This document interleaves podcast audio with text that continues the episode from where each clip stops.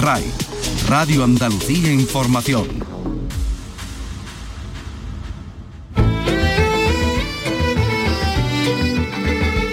En RAI, Andalucía es cultura.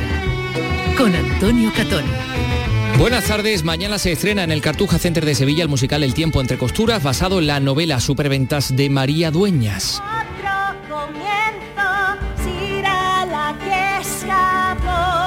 Van a ser cuatro funciones en Sevilla. Hoy hemos conocido las entrañas de este musical, música del moguereño Iván Macías para contar la historia de Sira desde el Madrid Castizo a Marruecos y de vuelta a la sofisticada vida de la capital durante la Segunda Guerra Mundial. 21 actores y 7 músicos sobre el escenario, una labor ingente de documentación y vestuario con la que la autora María Dueñas está encantada. La verdad que lo han hecho con tanto talento, con tanto respeto al libro, con tanta inteligencia y con tan buenas maneras que ha quedado un espectáculo precioso. La verdad yo estoy encantada. Lo he visto ya un montón de veces y no me canso. También esperamos saludar a lo largo de este programa al actor malagueño Pablo Puyol, protagonista de En otro lugar, que se estrena este viernes. Hoy además arranca el Festival de Música de Segura y despedimos a la fotógrafa Ukalele. Vicky Román, buenas tardes. Hola, buenas tardes. Bárbara Allende Gil de Viedma, la artista que recibió el nombre de Ukalele por una estrella en un cuento polinésico, moría ayer en su ciudad, en Madrid. Esa ciudad que retrató durante la movida con aquellas imágenes surrealistas y de colores planos que eran su seña de identidad. Unas fotografías con las que, como ella misma dijo, sublimaba lo cotidiano. Hoy se ha presentado el disco Jaén Canta Jaén, doble disco, doble trabajo para reivindicar la provincia con hasta 26 artistas de la tierra, Sabina, Valderrama, Karina, Rafael, Zara o Carmen Linares, entre otros. Y el escritor sevillano Blue Jeans, superventas también en el género juvenil, acaba de presentar su nueva novela, Los Crímenes de Chopin, la primera que ambienta en Sevilla. Comenzamos con la realización de Ángel Rodríguez, produce Teresa Saiz y Elena Zájara. Andalucía es cultura con Antonio Catoni. ¿Y tu madre? Bien, ahora vive en Marruecos, tenemos un taller allí. La he hecho llamar porque necesito una encargada. ¿Yo? ¿Quién mejor que usted? Ande, pase, que le voy a mostrar el taller. Tienes tantas cosas que contarme. Con dos centímetros menos estaría más elegante. ¿No piensas lo mismo, Helga? ¿No será demasiado atrevido? Ay, mi marido no se da cuenta. Le modificaremos el escote. Retócale bien y parecerá otro vestido. Vuelvo a coser y vuelvo al fin. Triste volver sin ella aquí, donde crecí, fui feliz. Otro comienzo,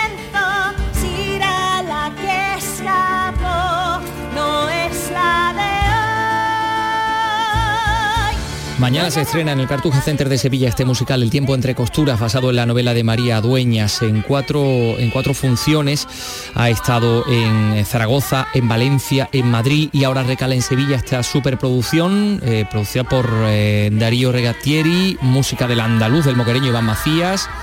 El eh, libreto escrito por Félix Amador, basándose evidentemente en, la novela de María Dueñas, que ha participado como asesora en todo este proceso de creación. Nosotros esta mañana hemos estado en el Cartuja Center de Sevilla y hemos tenido la posibilidad de conocer las entrañas del El tiempo entre costuras.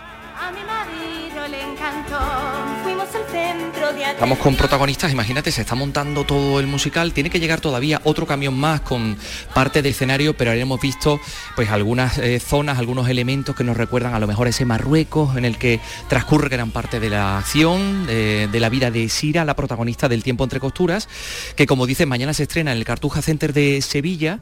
Estoy aquí, eh, que estoy buscando, de hecho, a ver si encuentro a María Dueñas, que es la autora del, del libro Superventas, eh, bueno, pues que se ha convertido en un musical, que se estrenó en Zaragoza, que después pasó por Valencia, estuvo en Madrid durante mucho tiempo. Voy a entender. Aquí, aquí, aquí está. Aquí he encontrado yo a María Dueñas, que está aquí con Aarón, con el especialista en las pelucas, porque es que María. ¿Qué tal? Muy buenos días. ¿Cómo estás? Muy bien, aquí con Aarón, viendo cómo prepara todas las, las pelucas, que es impresionante, son todas de pelo natural. ¿Cuántas hay, Aarón? 54 pelucas, no, no es que huele a pelo mojado, vamos, que están aquí haciéndole un recogido tremendo. ¿Y cuántos cambios tiene, tiene Laura? ¿Cuántos cambios tiene Sira? Sira lleva seis pelucas, pero cambios tiene nueve, en función de peluca. De vestuario creo que son 20, pero no te lo quiero yo tampoco confirmar que no lo sé. Bueno, que eh, claro, toda la vida de Sira, por donde transcurre en ese Madrid en, luego en Marruecos, luego vuelve a Madrid, luego en fin, eh, toda esa vida tan diversa. Claro, y ella va cambiando de escenario y luego se va sofisticando mucho y entonces claro, todo su vestuario y toda su peluquería tiene que ir en consonancia con esos cambios que hay en, su vida y bueno, y aquí están estos pedazos de artistas que bueno, es que es una pena que no se pueda ver, pero no sabéis que... Magnífico trabajo. Mira, aquí por ejemplo vemos eh, Laura Sánchez, son todos los personajes, Amparo Frau Heinz, este es unas ondas al agua que veíamos de nuestras abuelas, ¿verdad? Muy alemana. Claro. Muy de época y, tenemos muchas morenas españolas, pero hay alemanas rubias, está Rosalinda Fox que lleva... ¿Cuál es la de Rosalinda? Ah, mírala, mírala. Esta es de Rosalinda. ah, que la, que la estamos, que la están peinando. Rubia de, de pelo largo, como era Rosalinda Fox, inglesa. Entonces están, es que están muy bien caracterizadas en vestuario, en peluquería, maquillaje. Bueno, y en, y en, utilla, y en utillería también porque hasta hay eh, elementos reales de la época, hay trajes de época, hay incluso decías una gorra de un general nazi, que es una gorra auténtica de un general nazi. hay gorras auténticas, hay, eh, hay, gorras del ejército español, uniformes del ejército español, que bueno, dentro de lo que cabe es normal, pero nazi con su esvástica puesta, auténtica de la época. Y, mil cosas, los tocados de las señoras, las eh, sombreros, incluso algo yo creo que de ropa, que Marieta es una maga que ha conseguido no sabemos dónde, y, es espectacular, y eso da un brillo y una veracidad magnífica. ¿Cómo te sientes con el tiempo entre costuras en Sevilla. Bueno, me siento encantada. Además, eh, creo que va a ser un exitazo. Son, son cuatro sesiones muy especiales. Creo que ya está hasta arriba de público con ganas de, con su entrada lista para venir. Y, yo creo que para disfrutarlo mucho. Y además el público de Sevilla, lo estábamos comentando ahora al venir, es muy entusiasta, muy polo, y entonces va, a disfrutar, va a aplaudir, va a reír, va a llorar y yo creo que va a gustar muchísimo. Estás aquí en calidad de asesora, pero dice toda la gente con la que hemos estado un poco hablando que el texto era muy claro, ¿no? Que había poco que añadir, poco que crear. Claro, al contrario, lo que el, talento yo creo que ha estado en sintetizar, en reducir, porque es un texto muy lineal, pero muy largo, y había que concentrarlo todo en tres horas de función sin perder la esencia. Entonces yo creo que lo han hecho muy bien el libreto de Félix Amador en Magnique no han cometido la tentación de decir, bueno, lo vamos haciendo de momentos, entre sacamos los momentos más espectaculares y nos vamos a otra cosa. No, no, los momentos están ahí, pero la linealidad de la historia también está completa. Se va, quien haya leído el libro lo va a reconocer todo y quien no lo haya leído va a entender también cuál es ese, ese cambio, ese arco narrativo que está en la novela y que está en el escenario. Y el trabajo de Imán Macías, andaluz, por cierto, de, de Moguer, compositor extraordinario, bueno, ya hemos visto lo que, lo que hizo con el médico. No sé si te ha sorprendido, si te imaginabas eh, a Sira y a todos estos personajes en esas eh, lides musicales o, no? No, yo, de, un principio no, no me lo imaginaba para nada, en absoluto. Cuando Iván nos lo propuso, que todo surge de él y de sus ganas de, adaptar un una novela española un musical español, porque es la primera vez que esto pasa. Normalmente son adaptaciones de, de obras extranjeras o como franquicias que ya vienen de fuera y esto es español 100% en, todas sus vertientes. Entonces cuando Iván me ofreció primero me resultó muy raro, ¿no? Porque como imaginar yo todo concentrado en un espectáculo encima de un escenario cantado, bailado, pero a medida que me fue, fue muy cómplice, me fue mandando las maquetas de todo lo que él iba concibiendo en su cabeza, de todo lo que él iba componiendo, me iba mandando por, por nada, por audio de WhatsApp, los acordes iniciales, tal y todo, me parecía tan bonito que yo creo que lo hace muy bien porque capta la emotiva de cada escena o, el, o la, la esencia, el alma de cada momento de la novela, lo va captando también en tono de musical.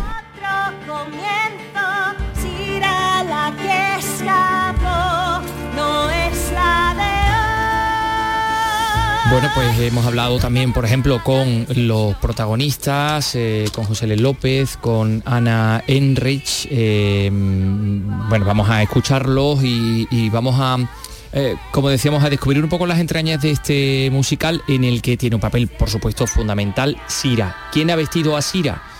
Lorenzo Caprile. Nosotros hemos podido hablar con el diseñador madrileño eh, este pasado sábado porque, eh, bueno, el modista eh, asistía o recibía un premio, el premio ritual que anualmente reconoce la labor de personas o entidades en la defensa y visibilización del colectivo queer en Torremolinos, en Málaga, y allí que estábamos nosotros y hemos aprovechado y, y hablábamos con él. Lorenzo Caprile, ¿qué tal? ¿Cómo estás? Pues bien, muy emocionado después de recibir el premio ritual, así que muy emocionado. Encantado. Sira necesitaba alguien que la vistiera y ha sido tú. ¿Cómo ha sido el proceso de vestir a Sira para el musical El tiempo entre costuras? Pues ha sido un proceso muy fácil porque la actriz Laura es maravillosa y todo viene muy marcado por el texto de María Dueñas, que hemos intentado seguir lo más fielmente posible. Y luego el director de escena también tenía las ideas muy claras, con lo cual ha sido todo muy relativamente sencillo. ¿Cómo ha sido el proceso de creación? Mm, más que proceso de creación, sobre todo lo que he utilizado es, yo tengo un fondo quizás demasiado grande de ropa vieja, lo que llaman ahora ropa vintage.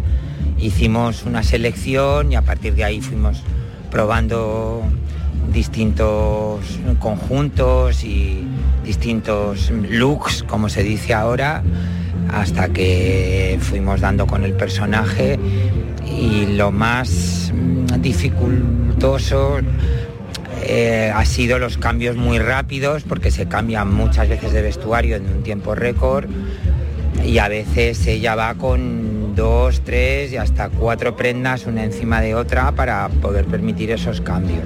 Porque eso ha sido lo más eso ha sido lo más complicado. Has tenido que estudiar la moda de los años 20 hasta los años 50, además la influencia de Marruecos, entonces eso... Bueno, pero eso, a ver, no me quiero parecer presuntuoso, es algo que tengo bastante fresco por mi profesión, porque me gusta mucho la historia de la moda, por el programa Maestros de la Costura.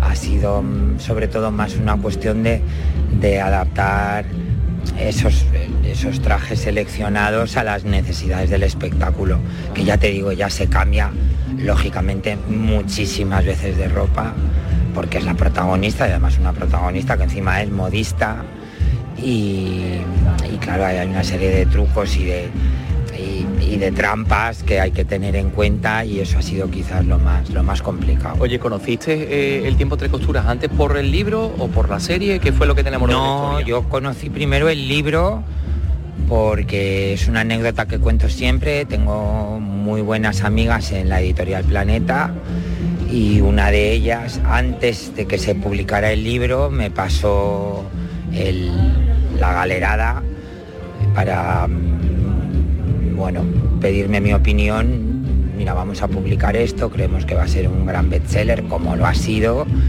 y queremos saber si hay algún fallo muy gordo, que llame la atención, con respecto a tu oficio, si, si todo lo que cuenta María Dueñas con respecto al oficio es correcto o no y, como es lógico, María Dueñas es una gran escritora y una documentalista formidable y estaba todo perfecto. ¿Has leído la segunda parte también? ¿Has leído la...? La segunda parte no, me la mandó María con una dedicatoria preciosa, pero he tenido un año muy complicado y lo tengo ahí lo tengo ahí todavía en el pendiente. Oye, pero que estás metido en el mundo de los musicales porque eh, el médico también estuviste, el taller Capriles, El, médico también hicimos el vestuario en el taller y bueno, mm, parte de o parte del el, hacer el vestuario de Sira para el tiempo entre costuras viene de ahí porque es la misma productora. Ah, bueno, está absolutamente satisfecho. Los sevillanos van a disfrutar del tiempo entre costuras van a ser los primeros después de, Madrid, ¿no? Sí, no, yo han estado también en Canarias, creo que estuvieron en Valencia, Zaragoza, está teniendo una gira bastante potente y creo que van a disfrutar de tiempo entre costuras, pero no solo por la ropita de Sira, que es lo de menos, sino porque es un gran musical, todos los artistas están fantásticos, y la música de Iván Macías es maravillosa y espectáculo son dos horas que se te pasan volando. Con lo cual... Oye, pero los que vayan a ver el, el musical, ¿en qué ha- habrá algún algún elemento del vestuario que, que tú digas, oye, fijaros en esto, no sé. Bueno, a, mí de, de todos los que hemos preparado, el que más me gusta y es uno además que ha salido mucho en, en- en redes y en medios y porque la verdad que le queda francamente bien, es un traje verde, que además el director de escena quiso que fuera verde y ahí lo dejo. Lorenzo Caprile, muchísimas gracias. Nada, por Dios, a vosotros y, y que disfrutéis del tiempo entre costuras, que merece la pena. Es una, una experiencia musical maravillosa. Bueno, sonaba ahí el chunda chunda un poco por debajo porque había una, una actuación en Torremolinos en ese hotel ritual donde Lorenzo Caprile recibía el premio ritual. Decíamos, Lorenzo Caprile se encarga de hacer el vestuario de Sira y para el resto del vestuario se ha encargado de hacerlo Marieta Calderón de una forma increíble. Esta mañana nos ha mostrado muchas de sus curiosidades. La escuchamos. Uniforme tienes entre manos? Pues tengo ahora mismo el vestuario de Beigbeder, del actor que se llama Fernando, que hace de Beigbeder. Y es un uniforme real del ejército español de los años 30 probablemente. Sí, ah, este es de los años 40. Ay, Espérate que se te ha caído el cinturón. que lleva muchas prendas, eh, la banda, el cinturón, el sombrero, por supuesto el gorro militar y bueno, pues son prendas que me he intentado buscarlas que sean por lo menos que se acerque a la época lo máximo posible. Después pues eh, hemos tenido que tunear un poco para adaptarlo. Claro, bueno, tenemos aquí como cuatro cajones abiertos enormes donde viene el nombre de cada uno de los actores, Rocío, Marina, Ernesto, pero claro, Ernesto tiene un montón de personajes, ¿no? Sí, Ernesto es uno de los actores que más se cambia en el musical después de la protagonista de Sira, que hace 20 cambios de vestuario. Es una barbaridad, o sea, si son dos horas 20 ya está prácticamente todo el tiempo cambiándose de vestuario. Sí, Laura está en el escenario dos horas y cuarto, con lo cual los tiempos que tiene para cambiarse son, pero de segundos. De, de hecho, tenemos cambios de peluca y de vestuario de siete segundos. Y en siete segundos cambia completamente cambiada, sí. Qué barbaridad. Bueno, ¿y todo esto dónde lo has encontrado? Porque son ropa, la mayor parte de real, otra te las has inventado tú, has hecho una recreación de fantasía de algunos elementos, no sé, buscando la inspiración un poco que, que encuentras en el texto, ¿no? Pues en el vestuario de este musical hay un poco de todo. A mí me gusta mucho mezclar con prendas auténticas, que siempre son las más difíciles de conseguir, pero también tengo prendas actuales que están adaptadas. ¿Por qué? Porque a lo mejor los tejidos sí que me encajan con la época, hay otras prendas que las hemos diseñado desde cero, desde comprar el tejido, hacer el patrón y confeccionarlo, y después hay muchas adaptaciones porque también en los años 30 y 40 no se bailaba como se baila en el musical del tiempo entre costuras. Entonces pues me he permitido alguna pequeña licencia para poder adaptarlo y que quede el vestuario cuando están quietos que se vea de la época, pero que cuando bailan pues no les moleste y que las faldas tengan vuelo y que tienen al- algunos cierres especiales. Estén cómodos, como es evidente. Eh, Es muy curioso todas las, las cosas para cubrir la cabeza. Esto es un fez, ¿no? Creo. Aquí hay tocado, tocados de los años 40, gorras militares también auténticas. Este kempis que parece que es como una... Esto es como de, de jefe de estación, algo así. jefe de ¿no? estación y tenemos también aquí uno de un botones de hotel y estos sí que son auténticos de los años 50, ya los estás viendo que están hechos polvo, que los hemos mm, se han conservado como buenamente han podido y están muy bien, los hemos arreglado un poquito, pero se ve que están desgastados y bueno, aunque sean de los años 50 nos encaja. He intentado pues documentarme todo lo posible y es verdad que algún algún tocado y alguna prenda de los años 40 también se podía utilizar en los 50, pero es verdad que ya en los 50 la revolución, eh, eh, el cambio en la moda es enorme. Una vez que termina la, Segunda Guerra Mundial, ya hay un cambio a nivel mm, de todos los países de la moda. Bueno, pues imagínense la cantidad de, eh, de documentación que hay detrás de todo esto, estos chilabas, eh, trajes más, más occidentales, eh, trajes de chaqueta. Claro, tenemos que recordar que todo va a medida, o sea que tú has tenido que tomarle medidas a todos y cada uno de los actores para hacer todo esto en tres semanas, que es una locura. Sí, fue una locura, pero bueno, una locura maravillosa y lo hemos conseguido. La verdad que el equipo con el que contamos es increíble y eso tenemos que trabajar con, con sastres y con gente de confección de, de primera línea. Marieta Calderón, pues ahora disfrutarlo. Sí, ¿No? muchísimas gracias, espero que tú también lo disfrutes. y todos nuestros oyentes. Gracias. Gracias a vosotros. Tu madre. Bien, ahora vive en Marruecos, tenemos un taller allí. La he hecho llamar porque necesito una encarga. Nos contaba Marieta Calderón que muchas de la ropa de militares, incluso que habían logrado localizar, mm, salvar, mm, limpiar, quitar las manchas. Algunas manchas dice que era imposible Que que, no salieran. Incluso dice que había ropa que olía sangre, o sea, que Uh. era ropa utilizada en, no sé, en alguna batalla o en alguna historia, ¿no? En algunas caramuzas como un poco. Exactamente, exactamente. Bueno, y por supuesto hemos hablado con los protagonistas. Antes he dicho yo que me he equivocado en el nombre. Laura Enrech y José L. López nos hacen de, esos protagonistas de un magnífico musical, El tiempo entre costuras.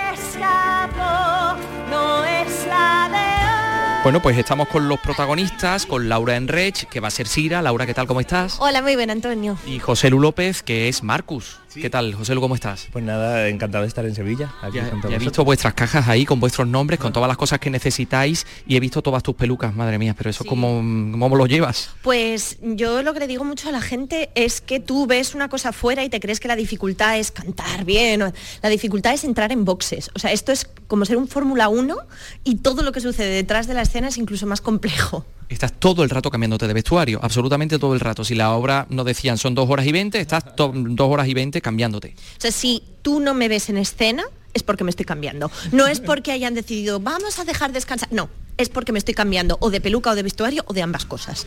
Bueno, bueno, bueno. ¿Y José Lu, cómo, cómo has construido el personaje?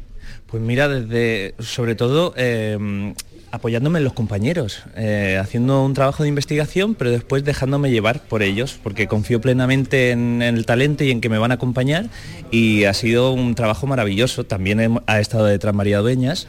Y ha sido una experiencia brutal tener a la persona que ha escrito y ha ideado ese personaje ahí al lado tuyo llevándote de la mano. Por supuesto, el libro lo habéis bebido, pero también no sé si habéis buscado otra documentación que os ayudara a ubicaros en la, en la época de, no sé si de vuestros abuelos o, o de los padres de vuestros abuelos. Yo si te soy sincera, o sea, yo eh, me leí el libro en su momento, me lo releí para preparar el papel y he visto la serie y para mí ha sido mucho lo bien escrito que está, lo natural que es, o sea, intentar obviamente estás enmarcada dentro de un tiempo histórico muy concreto, pero para mí es como más importante ver quién es esta persona y por qué toma estas decisiones, más allá del tiempo histórico en el que estaba. Y eso es que María lo ha hecho de maravilla, porque los personajes que ella crea son muy cercanos. Yo creo que una de las claves del gran éxito del tiempo entre costuras, aparte de lo interesante que es y que es una novela de aventuras, al fin y al cabo, es que todos sus personajes de alguna manera u otra son muy cercanos. Totalmente. A mí me lleva a las conversaciones con mi abuela. Todos esos momentos que estaba con ella sentada ahí en el sofá y me contaba historias de eh, mis padres, de aquello que pasó, de esto. Y entonces está como muy bien reflejado y me lleva a ella directamente. Y José Lu, tú tendrás que poner un acento así un poquito más inglés o no? Pues no, porque mi personaje eh, eh, ha viajado por muchos sitios, entonces decidieron que, que, bueno, que el castellano podría dominarlo muy bien. Hay otro personaje que sí está todo el rato en escena con el acento inglés, pero decidieron que, que- que Marcus, bueno, había via- viajado mucho y que tenía la posibilidad de hablar castellano perfectamente. Bueno, van a ser cuatro funciones, que disfrutéis mucho y que nos hagáis disfrutar a todos los que vamos a venir a veros. Pues muchísimas gracias. Tenemos unas ganas de actuar. O sea, el público sevillano es fantástico. O sea, yo creo que ambos hemos actuado ya aquí varias veces. Yo no sé si es como mi quinta vez en Sevilla. Y es un gozo. Totalmente. Yo estuve en la maestranza y fue increíble la sensación, la vibración de la gente sevillana. Chapo. Bueno, ya sabéis que en Sevilla cuando salen las cosas bien, al final suenan las palmas por sevillana. Sí, ¿qué hacéis? Oh, Yo es que no sé, yo Yo no sé palmear, pero vamos, o sea, el tan, ta, ta, ta, ta, ta. Eso lo vais a escuchar seguramente. Lo esperamos. Bueno, pues José Lu López y Laura Enrech, que muchas gracias y que disfrutéis lo dicho. Un placer. Muchas gracias. A mi marido le encantó. Fuimos el centro de atención. La fiesta fue. El tiempo entre costuras, cuatro funciones, 26, 27, 28 y 29, Cartuja Center de Sevilla. Más cosas, son las 3 y casi 24 minutos. En RAI, Andalucía es cultura. Si te atrae el flamenco, pero siempre te pareció un mundo complicado y difícil de acceder, te invitamos a descubrirlo con Flamenco para no iniciados. de una manera sencilla, didáctica y amena. Disfruta de la historia de esta manifestación tan nuestra y conoce a los intérpretes más importantes, los distintos palos, sus características y los hitos más significativos que han conformado el flamenco. En Nocturno, en RAI, Flamenco para no iniciados. Los miércoles desde las 11 de la noche con Lourdes Gálvez del Postigo. RAI, Radio Andalucía Información. En RAI, Andalucía es cultura.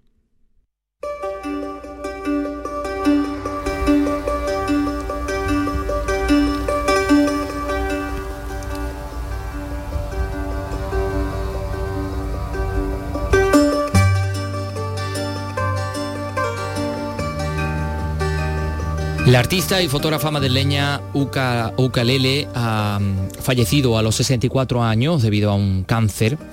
Una de las más eclécticas de la movida madrileña, que recibió el Premio Nacional de Fotografía en el año 2005. No dejan de sucederse en el día de hoy las muestras de pesar por su fallecimiento. Acabamos de ver hace muy poquito al ministro de Cultura eh, Miquel Iseta también expresando unas palabras de condolencia para, para su familia y amigos. Gema Vélez, Madrid, cuéntanos. Bárbara Allende Gil de Viezma seleccionó su nombre artístico o ukalele de una estrella pintada por su amigo el hortelano. Icono de la movida madrileña expuso sus fotografías por primera vez en 1978 en una serie llamada Peluquería. Ella misma la presentaba así, con un cochinillo sobre la cabeza. Yo soy Ouka Lele, la creadora de la mística doméstica. Digo esto porque creo que la gente se toma mis imágenes como una crítica social y son todo lo contrario. Es la sublimación de lo cotidiano. Fotógrafa, pintora, poeta, entendía el arte como una forma de conocerse a sí misma, una introspección. De la fotografía cogía el instante y con la acuarela dotaba a la imagen de emoción. Lo que me gusta de la fotografía es esa, esa, metáfora de que coge el instante y para mí el instante es el presente, que es la eternidad, ¿no? Ni pasado ni futuro, el instante presente. La parte de pintar la foto me interesa muchísimo porque lo que estoy haciendo ahí es contar lo que yo siento. Premio Nacional de Fotografía en 2005, Oukalele se inspiraba de la naturaleza, pero también de pintores como Velázquez o el Greco. Su universo artístico cuelga en las paredes de museos como el Reina Sofía y ha sido expuesto en casi todo el mundo. Fotografías con las que, como ella misma dijo, sublimaba lo cotidiano, fotografías también inspiradas en, el arte del, barroco, era una eh, auténtica apasionada del, del, Museo del Prado que visitaba con frecuencia. Ouka Lele. Bueno, hoy comienza en Jaén el Festival de Música de Segura. Un festival que los organizadores catalogan como festival de delicatessen musicales, ya saben, en lugares muy especiales, en, una cueva donde nace un arroyo, en, en, una aldea donde vive muy poquita gente, por ejemplo. En esta ocasión la primera de las actuaciones del festival va a tener como escenario una iglesia y va a estar a cargo del pianista Daniel García junto a Pablo Martín Caminero al contrabajo. Irene Lucena nos lo cuenta en Jaén. Será a partir de las 7 de la tarde en la iglesia de los jesuitas de Segura de la Sierra cuando arranque esta primera etapa del festival que incluye 15 conciertos y diversas actividades y que se extenderá hasta el próximo 29 de mayo. En el concierto de hoy se revisan obras de la música universal de artistas reconocidos, pero acercándolas a la improvisación. Escuchamos a Pablo Martín con trabajo del concierto de esta tarde. Y los dos somos pues líderes de nuestras bandas, somos compositores de nuestros temas y movemos nuestros nuestros proyectos independientemente y nos hemos juntado aquí para para este proyecto para hacer bueno la música que nos que nos ha gustado y nos ha afectado siempre desde el principio de nuestra formación. En pleno verano tendrá lugar la segunda fase del Festival de Música de Segura, del 29 al 31 de julio, mientras que la última etapa será del 11 al 13 de noviembre.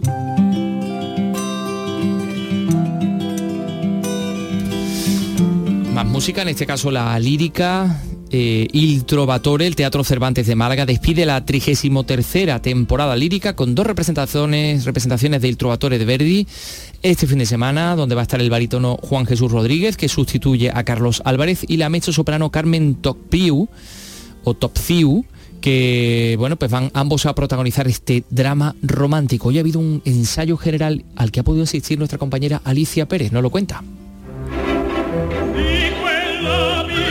Se trata de una novedosa adaptación que traslada la acción de la Zaragoza del siglo XV del libreto original al siglo XIX.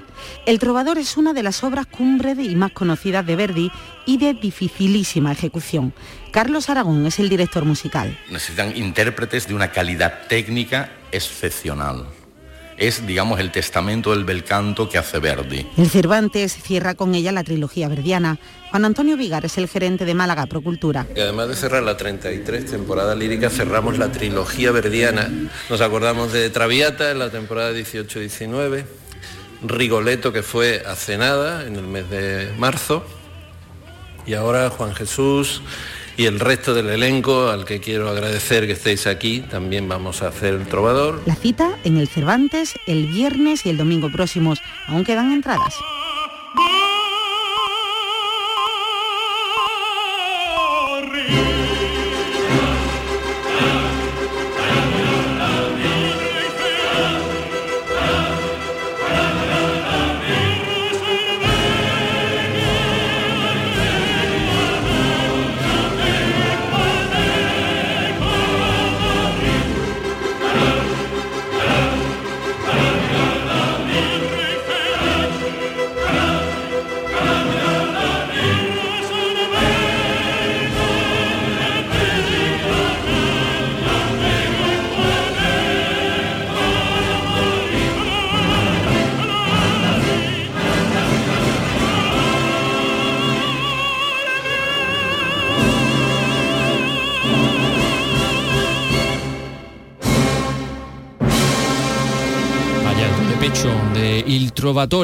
Y mañana el Ballet Nacional de España se presenta en el Teatro de la Maestranza con La Bella Otero.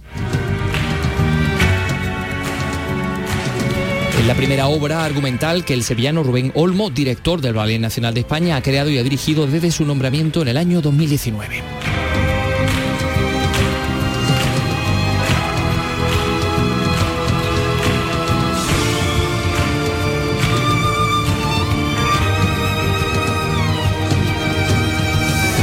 La Bellotero es una reflexión sobre el maltrato, la ambición, el éxito, la incapacidad de amar y la soledad. Un espectáculo muy emotivo, también dramático, que cuenta la historia de Carolina Otero, anciana, que vive sola, arruinada y olvidada por el mundo y que recuerda su vida y sus éxitos. Hoy se ha presentado mañana Teatro de la Maestranza de Sevilla. La Bellotero. Bueno, enseguida le vamos a hablar de Blue Jeans, el escritor sevillano y, su nuevo libro y su nueva creación para los eh, lectores más jóvenes. Digo que eso va a ser dentro de unos segundos. Son las 3 y 32. En RAI, Andalucía es cultura.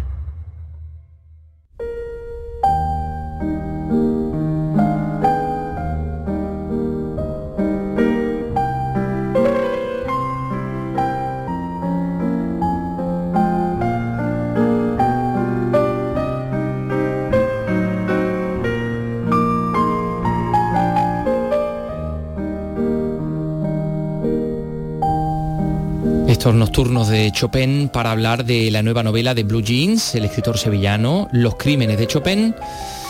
Bueno, pues este superventas en el género juvenil, millones de lectores, desde sus canciones para Paula hace ya 15 años, pues acaba de presentar en Sevilla esta novela que bueno ha ido después de 15 libros, o sea, ha ido al libro por año y, ahora esta novela está ambientada en, Sevilla, ¿no? Apuesta por la intriga, por el thriller, aunque no abandona el género juvenil. Se ha liado una buena en la presentación, ¿no? Porque ha venido prensa de, de, ha sido un lanzamiento en toda regla, ¿no? De estos que se hacen con, muchos medios, ¿no? Para esta novela, para los crímenes de Chopin, que se plantea pues como, como una intriga, como decíamos, alrededor de unos robos, en los que el autor pues deja como firma una partitura de Chopin.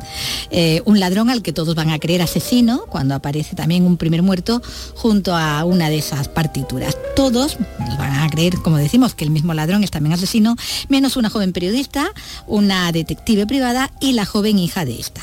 Pues ese es el punto de partida de esta nueva novela de Francisco de Paula Fernández, quien desde hace 15 años, bajo el nombre de Blue Jeans, es todo un referente en literatura juvenil, desde aquellas famosas canciones para Paula, eh, trilogía las que seguirían pues las del Club de los Incomprendidos, que fue llevada a, la pantalla, o la de Algo tan sencillo, pero que desde La chica invisible, desde esa novela, ha iniciado hace ya algún tiempo una serie de, thriller, igualmente también juvenil, aunque cada vez eh, estamos viendo con menos protagonismo de las tramas románticas, como está ocurriendo ya eh, en esta última novela crossover, ¿no? Que le llamamos, ¿no? Con, eh, personajes juveniles, pero también dándole importancia a los adultos, ¿no? En, este, los crímenes de Chopin, no solo Nico y Triana, que tienen 18 años, son importantes, sino que, la madre de, Triana, Celia, la detective privada, es muy importante, tiene un papel, quizás sea la primera vez que le doy tanta importancia a un, personaje adulto, o Blanca, que es una periodista, aunque es una periodista joven, también,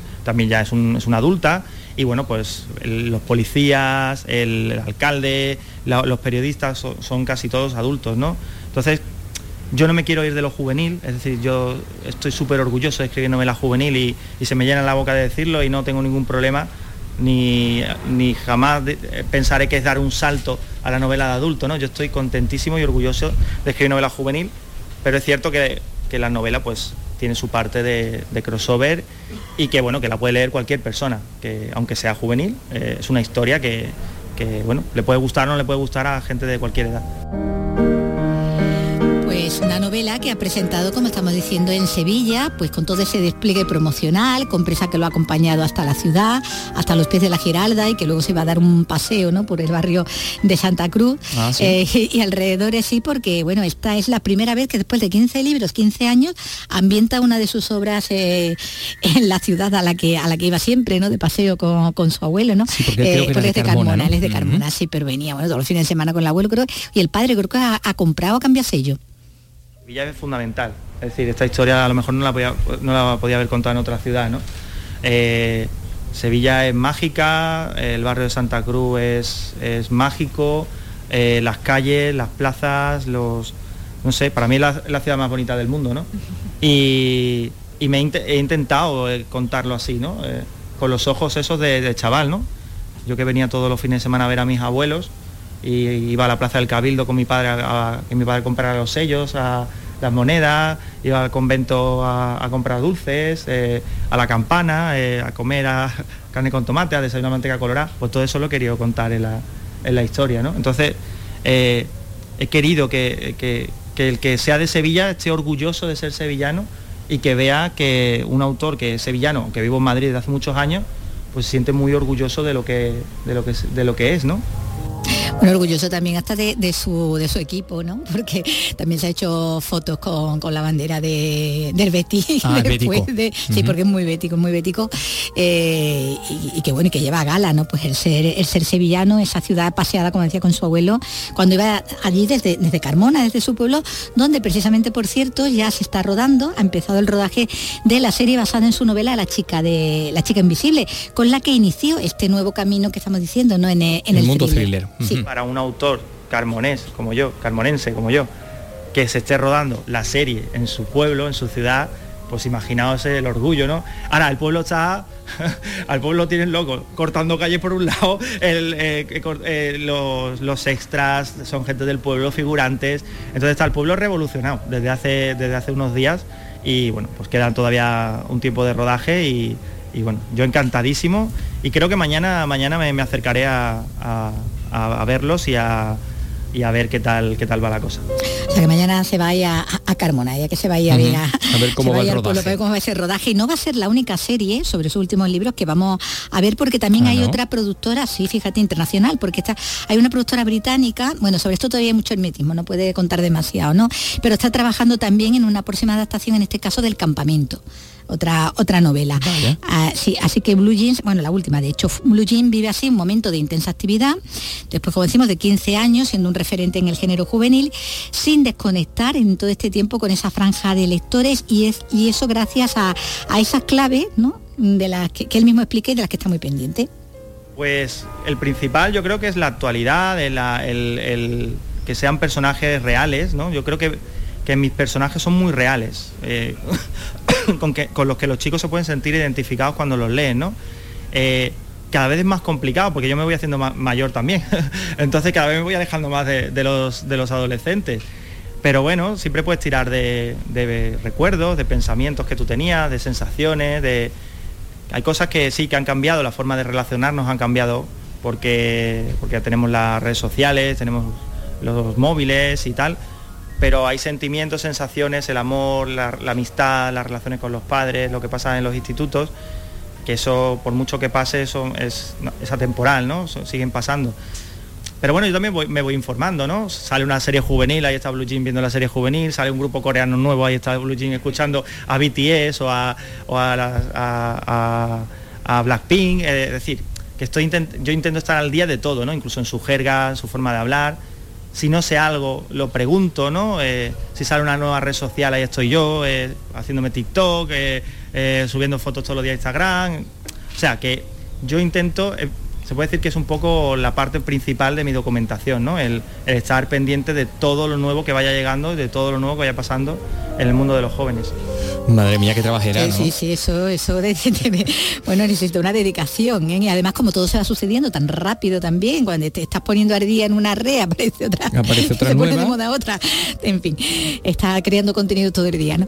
Bueno, son 15 años y 15 libros después de, de su del debut, los que han pasado, pero sigue siendo el, el blue jean de la gorra y de, y de las camisetas. Hoy llevaba una que era con una, un perfil así con letras, ¿no? Pero era Sherlock Holmes, elemental, ¿no? De- Debajo, ¿no? Dice que estaba entre esa y, y otra de Mozart, ¿no? Pero que esa la guardaba para, para la tarde. Eh, como digo, bueno, pues sigue siendo el mismo, aunque obviamente el tiempo pasa, ya, la- ya lo decía, ¿no? Y se tiene que ir apreciando también una, una evolución, ¿no? En su manera de contar y en sus temáticas, ¿no? Ojalá, ojalá lo lean, ojalá les guste, ¿no? Que al final, por mucho que digamos los escritores, al final escribimos pa- para que los lectores les guste lo que hacemos, ¿no? Eh, sí, está, estoy yo ahí, ¿no? Hay, hay mucho de blue jeans, ¿no? Yo creo que también del blue jeans de los corazoncitos, ¿no? De las portadas de los corazoncitos, eh, del más juvenil, pero está también el blue jeans más, más de ahora, ¿no? El de la chica invisible o el campamento. Así que esa mezcla yo creo que es lo que me está dando el, el afrontar cada, cada novela, cada historia con, con tanto entusiasmo, ¿no? Estoy súper ilusionado, ¿no?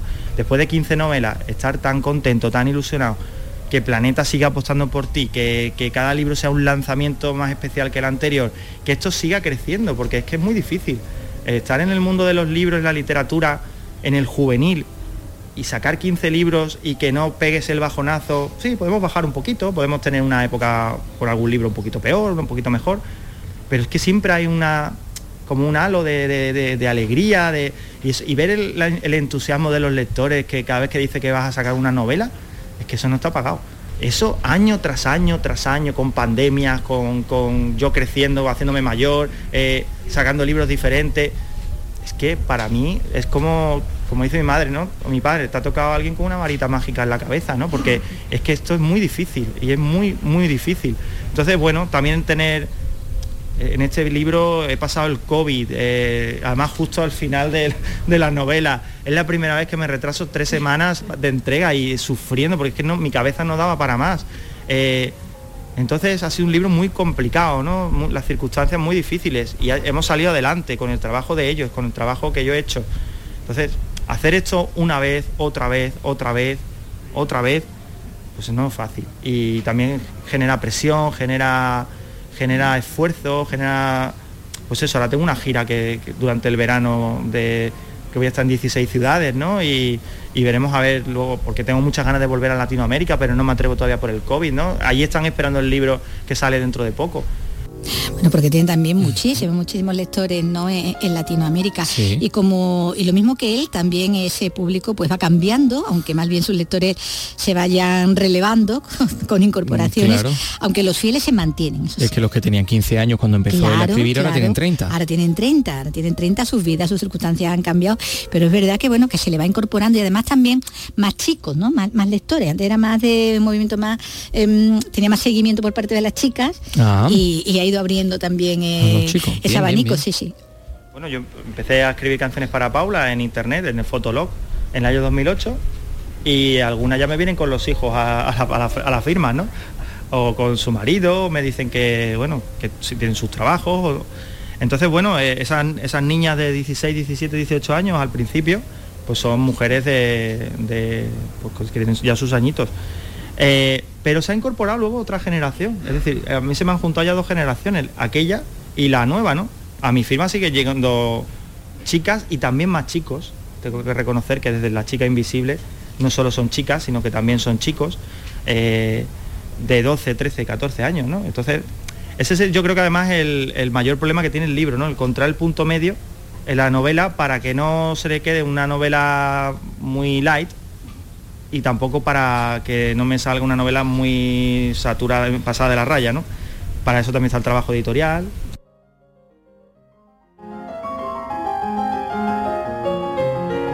Por cierto, por cierto. Eh, la prensa también, bueno, la prensa forma parte también de las temáticas que tiene esta, esta novela porque, bueno, él es periodista, él estudió periodismo y, bueno, y de hecho trabaja en algunas revistas. Yo no recuerdo si para pronto me parece que contaba, que escribía también. Y, bueno, y en la prensa siempre aparece de alguna manera en, sus novelas. En esta, bueno, no sale demasiado bien, bien para, la verdad, porque queda como muy sensacionalista, ¿no? Le preguntaba sobre eso siempre meto algo de prensa en mis libros, ¿no? Siempre hay, siempre hay un poquito ahí de prensa. Quizá porque yo, quizá porque yo quería, bueno, estudié periodismo, conozco el mundo del periodismo más o menos, más que conozco al mundo del periodismo por, trabajar, sino por la, gente que conozco, cómo funcionan los medios. Y como no conseguí trabajo en su día y tuve tanta, tanto desengaño, pues igual eso ha influido luego, ¿no? Pero no, también Oye, Blanca es un personaje muy interesante, ¿no? Y, es periodista y es una chica que con 22 años se encuentra que le van contando todas las exclusivas del mayor caso que está ocurriendo en, la ciudad, ¿no? Y ella piensa que es por su buena labor, por su, porque es una gran periodista y poco a poco se va dando cuenta de que, de que ni siquiera puede expresar su opinión, que el medio de comunicación ha dicho esto, línea editorial, y no te vayas a mover de ahí, ¿no? yo he vivido eso y conozco a gente que lo ha vivido y bueno, pues lo cuento sin personalizar absolutamente ningún medio. Respeto muchísimo a la prensa. La vendetta. bueno, no pues quisisteis contratarme, ahora os vaya a Ahora vaya entera. Vaya a salir algunos un poquito más. bueno, pero no hay nombre, no hay, no se ah, identifica. Él inventa un medio de comunicación, se llama Guadalquivir, ¿no? Que tiene eh, prensa escrita, radio y televisión es todo una, una plataforma. Por ser, sí, sí. Por ser una plataforma, mm, como no podía contar muchas cosas, pero sí que, que avanzó que la serie esta que se está rodando en Carmona, la de la chica invisible, sí. Eh, que la tendrá una, una plataforma de estas potentes para ponerla también en su menú. Así que bueno, que esto va a tener también, todavía va, a colear mucho las obras de Blue Jean y ahora mismo, bueno, está en la promoción, como decimos, el lanzamiento de, esta última, de esta eh, Los Crímenes de Chopin, eh, que seguro que va a ser que seguirán sonando. Sí, sí, sí, sonando, seguro. Seguirá sonando porque esto puede ser, él no lo dice, pero puede ser el comienzo de, algo más, ¿no?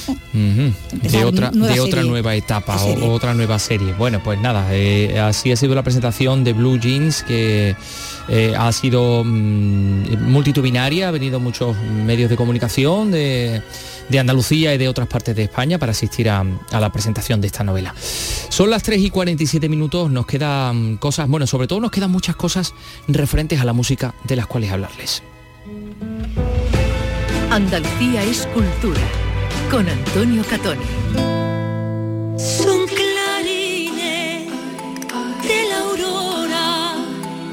Que a la gente en Calabrina las campanitas tesoro de esta tierra de la mina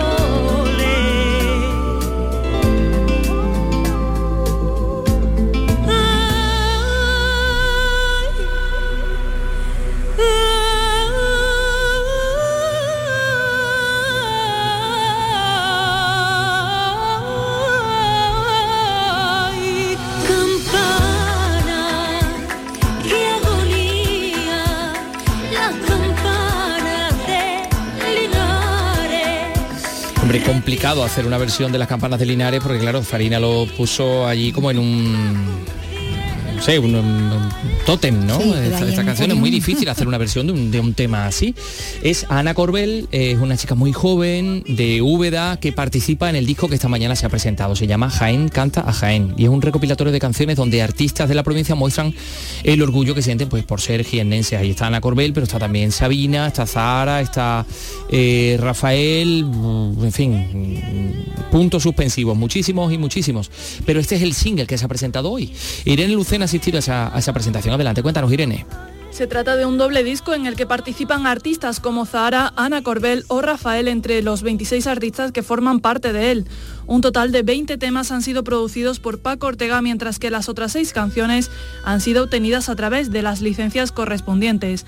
Además, la portada de este disco también cuenta con la obra de otro histórico jienense, una obra de Rafael Zabaleta.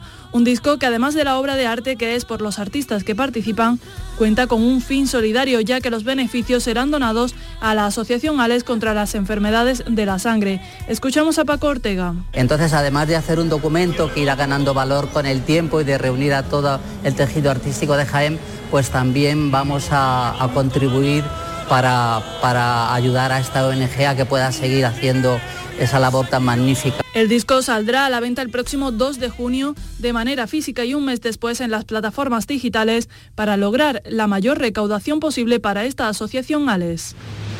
Cuando te intento recordar, una canción es lo que hay. Pues también Zahara está, también está Rafael, que lo hemos escuchado hoy de fondo en el corte de Paco Ortega cantando Andaluces de Jaén. En fin, estaremos atentos a, a este, a este libro, a este libro, a este disco, para poder pues, bichear y escuchar muchos muchos temas, porque esto pinta fantásticamente bien. En Sevilla se presentaba el Cabaret Festival, que es un ciclo de conciertos y espectáculos con artistas de primer nivel. Eh, una experiencia única en la que un público reducido va a poder asistir a los espectáculos de sus artistas favoritos en un espacio íntimo y exclusivo, como decimos, pero que eh, va a estar rotando por un montón de sitios de Andalucía. Va a comenzar en julio en Roquetas y bueno, y terminará en Granada después de dar la vuelta por toda Andalucía, como decimos. Charo Jiménez, cuéntanos. Hola Antonio, muy buenas Muy tardes. Pues Cabaret Festival reinventa el concepto del cabaret y lo adapta a nuestros tiempos, evoca el ambiente de esas salas, recuerden ustedes, esas salas que surgieron en los barrios bohemios de París a finales del siglo XIX, que se caracterizaban por una decoración seductora y sofisticada y donde se ofrecía una amplia oferta de espectáculos elegantes y transgresores. Cabaret Festival recorrerá diferentes ciudades de Andalucía. Comenzará en julio en Roquetas de Mar en Almería y seguirá por Huelva, Fuengirola, Algeciras, Córdoba en septiembre, Mairena del Aljarafe en Sevilla y terminará en octubre en Granada. Durante estos meses los andaluces podremos disfrutar de artistas como Morat, Melendi, Medina Zahara, Dani Martín o Il Divo. El vicepresidente de la Junta, Juan Marín, destaca la apuesta de este tipo de conciertos. es la promoción de este maravilloso festival, que serán muchos los conciertos que podamos ver a lo largo de este verano y todos de artistas de primerísimo nivel y donde muchísimos también de ellos son andaluces, con lo cual tengo todos los motivos para no solamente estar aquí, sino para estar muy feliz de que afortunadamente pues las cosas funcionen de esta forma en Andalucía. Los conciertos se celebrarán en recintos de gran formato al aire libre como Plaza de Toros o auditorios. Termina siempre un buen jolgorio. Pero yo la vi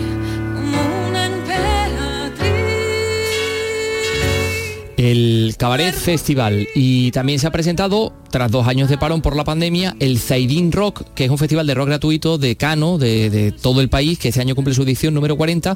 14 bandas van a pasar por el escenario del popular barrio granadino del Zaidín, días 8, 9 y 10 de, sent- de septiembre. Vamos, que se ha presentado eh, con tiempo. Bandas como por ejemplo esta. No sé cómo decirte que hoy me he dado cuenta que perdí contigo dando vueltas. Pues sí, como La Guardia. Susana Escudero, Granada, cuéntanos. El promo rock abrirá el festival la noche del jueves con Saedín, Carmencita Calavera, Los Cigarros y La Guardia. El viernes protagonizan la noche mestiza Violeta Z, Pus, El José, El Canijo de Jerez y Miguel Campello. Y el sábado, la noche del rock, contará con Escóbula de Fixed Trío, Taúres Zurdos, Ilegales y Boicot. Paco Burgos, director del Fighting Rock. Yo creo que es un cartel que está a la altura, altura de este 40 aniversario. Yo creo que está bastante bien, después de dos años. El Zain Rock vuelve por sus fueros, vuelve a su sitio, este gigante ya no con pies de barro, sino con pies de acero, con ese gran espíritu además que le posee. El escenario se volverá a colocar en el espacio entre el Estadio de los Cármenes y el Palacio de Deportes y se espera que de nuevo unas 30.000 personas pasen por este festival, que como decía su director, es casi un mito.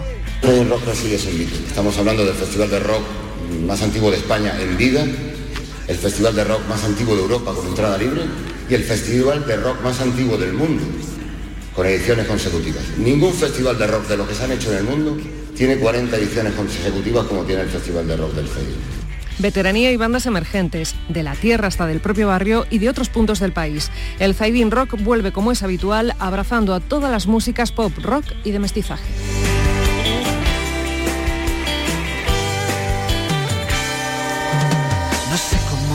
Eso en el Zaidín Rock en eh, septiembre, 8, 9 y 10 de septiembre. Em, por cierto, antes, eh, en julio, del 11 al 13 de julio, va a tener lugar una masterclass, nada más y nada menos que de Tomatito, en su tierra, en Almería. Se ha presentado en la Peña Flamenca El Taranto.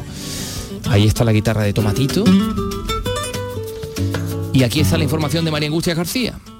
La clase magistral de Tomatito será presencial. Se va a celebrar en el Museo de la Guitarra del 11 al 13 de julio. Es uno de los cursos de verano más demandados de la Universidad de Almería. De las 15 plazas disponibles, solo quedan 5. José Fernández es Tomatito. Cuando me dicen eh, Sonanta Suite, venga, curso de verano, yo digo, ay, llamo a la oficina, mira, estas fechas no hay. hay que ir a Almería Tomatito imparte el curso magistral junto a su hijo José del Tomate. En conciertos podrán verlos, pero en clases magistrales no, porque solo aceptan la propuesta que le hace la UAL cada verano desde hace siete.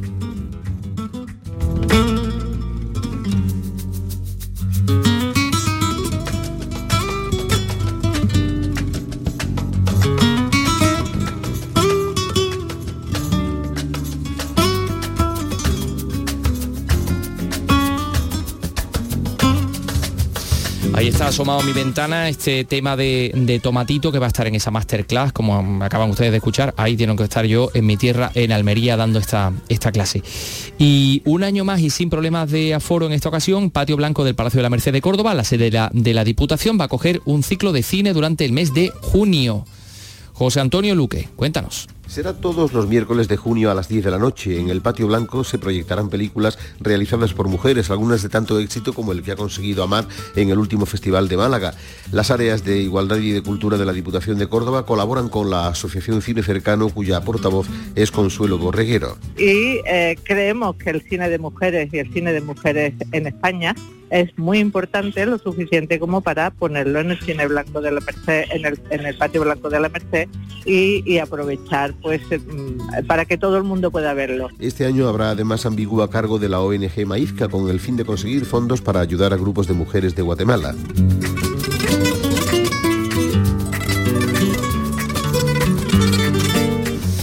Pues vaya lugar más fantástico para ver una, película, eso sí, cuando ya llega el fresquito a Córdoba, que suele ser ya cuando cae la, tarde, en el mes de junio, patio de la Diputación, Palacio de la Merced. Eh, nos vamos a ir con, con un temazo, con un pedazo de grupo, Los Pequeñiques.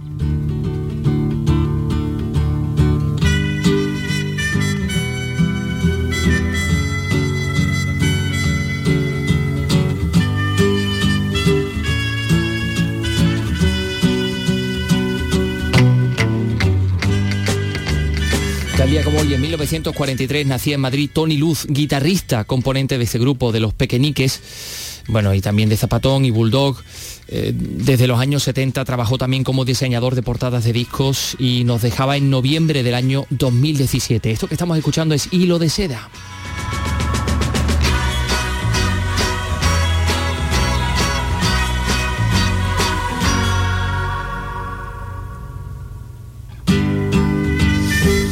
Pero les vamos a dejar con otro, con otro temazo que tiene la marca de los, de los pequeñiques. Hasta mañana que regresaremos a las 3 de la tarde aquí en Andalucía Escultura. ¿Y de qué se trata? Pues de cerca de las estrellas.